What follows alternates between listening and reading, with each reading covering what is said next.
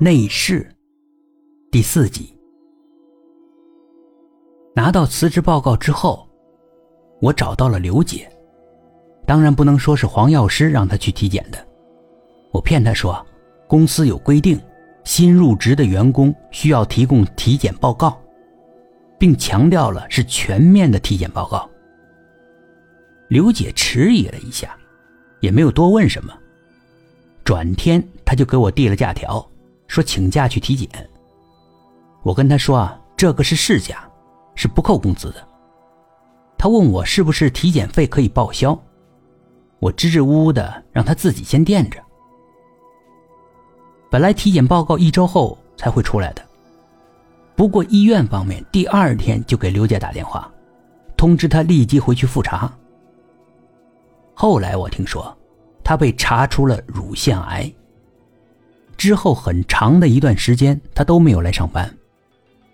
上级说先按照全月事假处理，具体情况呢，我也没好意思问他本人，所以不清楚。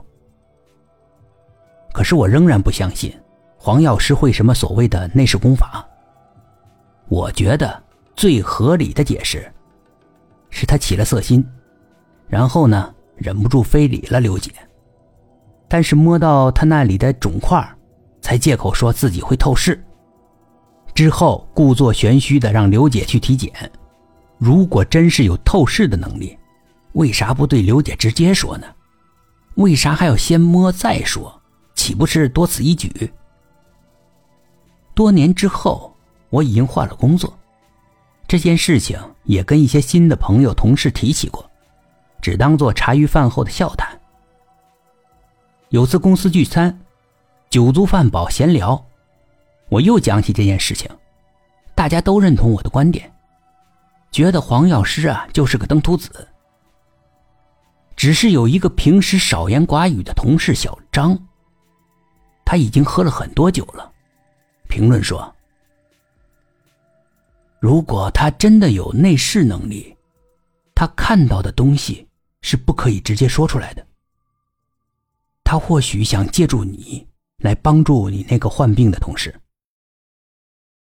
我平时对这个小张的印象就不太好，我们基本上没什么交集，除了工作之外。而且我追的一个女同事，反而对他有好感。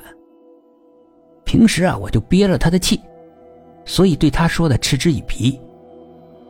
也是当时借着酒劲儿，就跟他大声争论起来，说他满脑子啊都是封建迷信等等等等。